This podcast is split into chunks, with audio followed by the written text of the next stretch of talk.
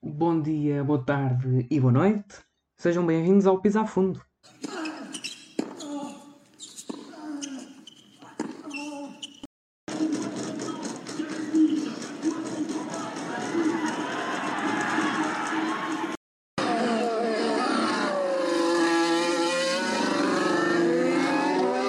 Ora, muito bem-vindos e bem-vindas a mais um episódio do vosso podcast Pisa a Fundo, podcast sobre desporto, com especial incidência no ciclismo, Fórmula 1 e ténis, modalidades que eu, João Loureiro, eh, mais sigo. Eh, podem também acompanhar, e deixo sempre aqui esta salva hum, de, esta ressalva de atenção, eh, o meu trabalho também noutras plataformas, como por exemplo o meu blog Ansus, blog CS Studios, tudo isto disponível nas redes sociais, em grupo, whatever. De qualquer forma, vamos então começar este sétimo episódio com especial destaque para duas equipas de Fórmula 1, duas equipas bem conhecidas, agora que a Fórmula 1 podemos assim dizer está na moda e vamos ter também um episódio um, obviamente dedicado a isso aqui no blog. Um, e esse, esse tópico da Fórmula 1 estar na moda é obviamente também notório nas redes sociais e nas conversas eh, que por aqui temos um, e que temos também com os nossos amigos. É notório que também agora há uma nova atenção sobre a Fórmula 1, como havia eh, de antes, única e exclusivamente sobre o futebol. E felizmente que, que isso existe. Mas vamos então falar sobre duas equipas do campeonato do mundo de Fórmula 1. São elas a Williams e a McLaren, duas das equipas mais antigas e que são duas equipas que têm ultrapassado um processo de recuperação. Como nós sabemos, tanto na Fórmula 1 como no desporto, isto é transversal, o desporto por equipas, há momentos da história onde as equipas são mais fracas, é, é inevitável, não se pode ser forte sempre. Um, e há equipas que nunca chegam a ser fortes, e há equipas que nunca chegam a ser fracas. Pronto, eh, é difícil, mas pronto, pelo menos há equipas que eh, saem do forte para o mediano e ali se mantêm. Mas de qualquer forma, a McLaren e a Williams têm passado anos complicados no passado recente, desde o início da era híbrida, 2014. Uh, os seus pontos e estatísticas têm oscilado e venho aqui trazer estatística também e números sobre, sobre esse facto e também, obviamente, a minha opinião sobre o assunto, porque é que precisamos delas, o que é que ainda tem a melhorar, o que é que tem melhorado.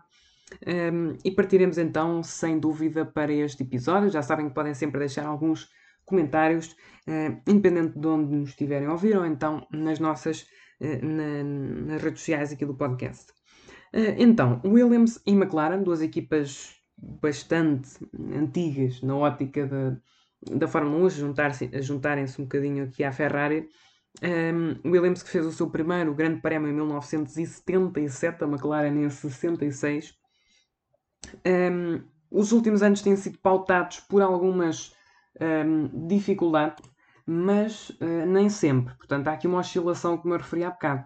Em 2014, no início da era híbrida, a Williams foi terceira no campeonato com 320 pontos e a McLaren foi quinta com 181. Portanto, um, estavam, não estavam no topo, mas ainda assim mantinham aqui boas posições. Aliás, o Williams apenas atrás de, de duas equipas, portanto, em terceiro. É, situação que para 2015 se manteve no caso da Williams, voltou a ser terceira, mas desta vez, ao invés dos 320 pontos, conquistou apenas 257 contra 27 apenas da McLaren no primeiro ano da Honda. Eu recordo, foi um ano péssimo, a McLaren foi nona, apenas 27 pontos. A situação piorou um bocadinho para a Williams em 2016, a verdade foi essa, foi a quinta, passou terceira para quinta. 138 pontos, ainda acima do patamar de, dos 100 pontos, enquanto que a McLaren deu um saltinho dos 27 pontos que tinha conseguido na temporada passada para 76 foi sexta no segundo ano da Honda. O segundo dos três anos, que culminou com o terceiro, voltou a saldo negativo, à nona posição do campeonato, com 30 pontos. A McLaren, então, nesse ano. Já o Williams baixou da fasquia dos 100 pontos, manteve-se quinta, mas desta feita com 83 pontos. Apenas 83 pontos que não se mantiveram Em 2018, a Honda Williams foi décima, última, 7 pontos apenas. A McLaren foi sexta, 62 pontos no primeiro ano da Renault com a McLaren. Isto em 2018. 2019 a situação complicou-se ainda mais para a Williams. Um ponto apenas, décimo, último. Ao, ao, no reverso, a McLaren melhorou, subiu a fasquia dos 100 pontos, 145 pontos, foi quarta no campeonato. A McLaren conquistou 202 pontos, foi terceira no campeonato em 2020, um grande feito da equipa que conseguiu então este terceiro lugar contra uma Williams que conquistou nada mais nada menos do que um redondo zero de pontos. Em 2020 foi décima. Eh, este ano, por sua vez, a Williams está em oitavo, com 23, à frente da Alfa Romeo e da Haas. Já a McLaren está numa disputa enorme pelo terceiro lugar, está neste momento em quarto, com 258 pontos, em disputa então com a Ferrari. Portanto, como podem, como podem ter visto e ter de facto reparado, é que a Williams e a McLaren têm vindo a oscilar. Eh, a Williams esteve bem, piorou um bocadinho e tem vindo a piorar nestes anos, décimo, décimo, décimo, 7 para 1, para 0 pontos, e agora está outra vez a dar passos de recuperação.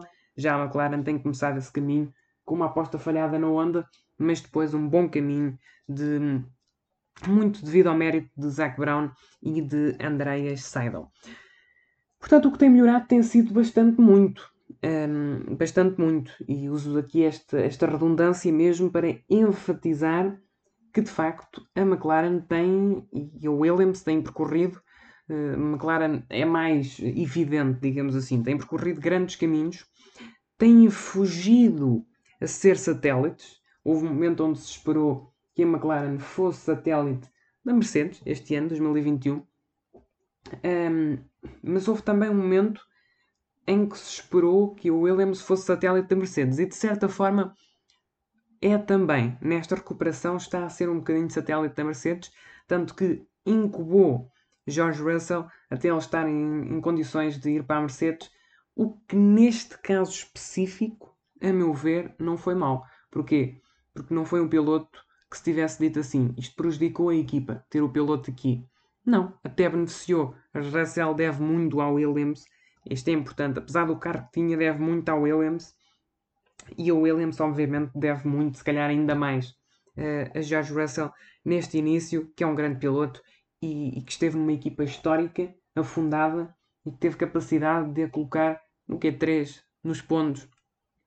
Chapou para George Russell muitas vezes. Portanto, ambas conseguiram a fuga de ser satélites, o que eu acho que é fulcral.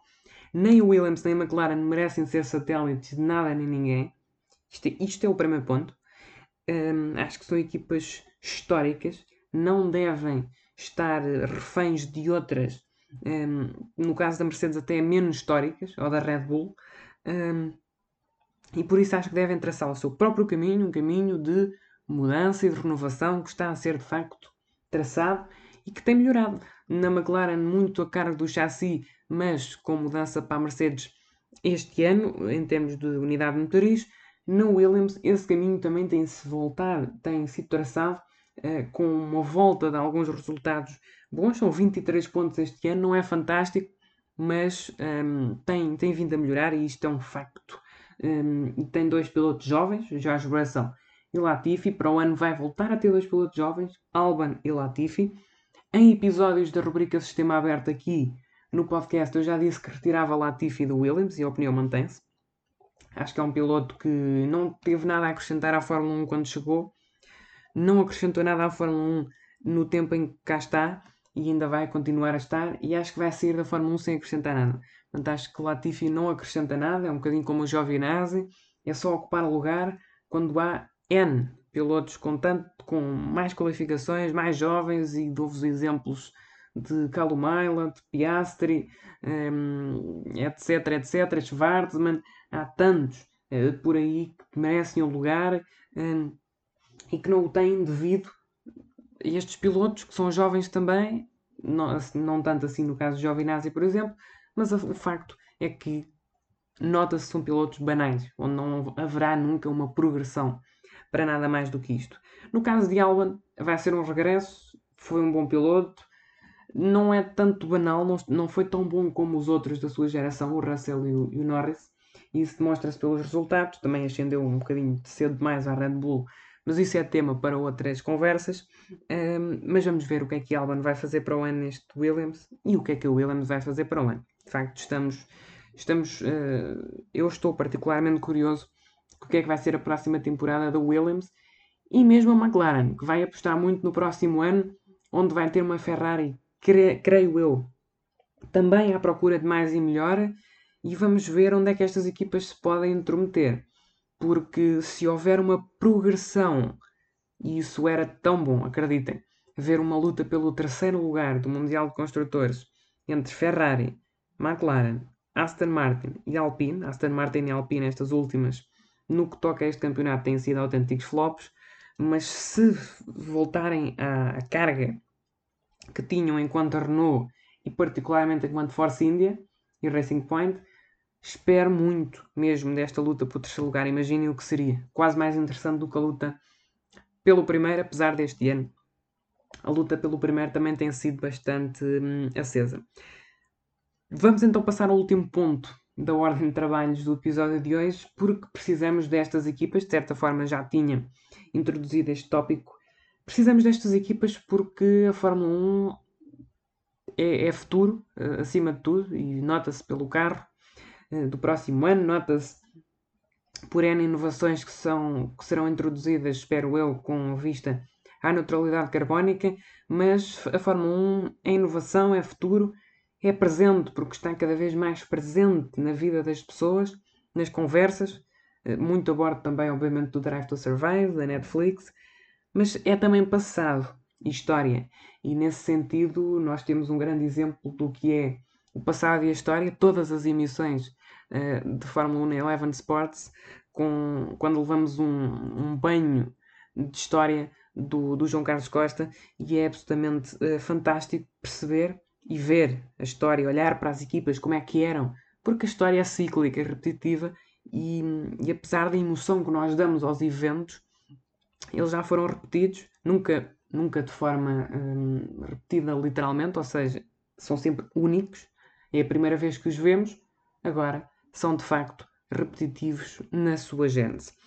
E precisamos de facto destas equipas por isso, porque são históricas, porque a Fórmula 1 fará uma transição que tem que ser assente em equipas históricas, como a Ferrari, como a McLaren, como a Williams, são equipas que estão cá há muitos anos, que resistiram a N adversidades que mandaram outras equipas históricas para o lixo. Lembro-me, lembro por exemplo, da Lotus, um, que teve que. não foi para o lixo completamente, foi para. Um, fundiu-se, portanto, gerou a Renault e agora a Alpine. Portanto, isto acontece muito na Fórmula 1. Há, eh, a estrutura mantém-se, mas há mudanças de nome, ainda mais no ciclismo. Eh, mas, de facto, são equipas históricas, são precisas para, para que as novas gerações que chegam à Fórmula 1 agora também não esqueçam do que é que foi a Fórmula 1 uh, noutro tempo. Uh, não vamos entrar aqui no discurso que antes é que era bom, porque esse é um discurso que, hum, que não, não cola, não pega, porque a Fórmula 1 é boa, continua boa, continua viva e a prova disso é que está cada vez mais gente a aderir ao desporto. Agora é sempre importante olharmos para o passado, ver o passado e compreendê-lo acima de tudo. Não vivemos nele, a maioria dos ouvintes aqui possivelmente, não vivemos nesse passado, mas é essencial retirar dele lições para o futuro, aqui como tantas outras, tantas outras temáticas. Este foi o episódio, do episódio 7 do podcast Pisa, do podcast Pisa Fundo. Já estamos no sétimo episódio, episódio em termos regulares.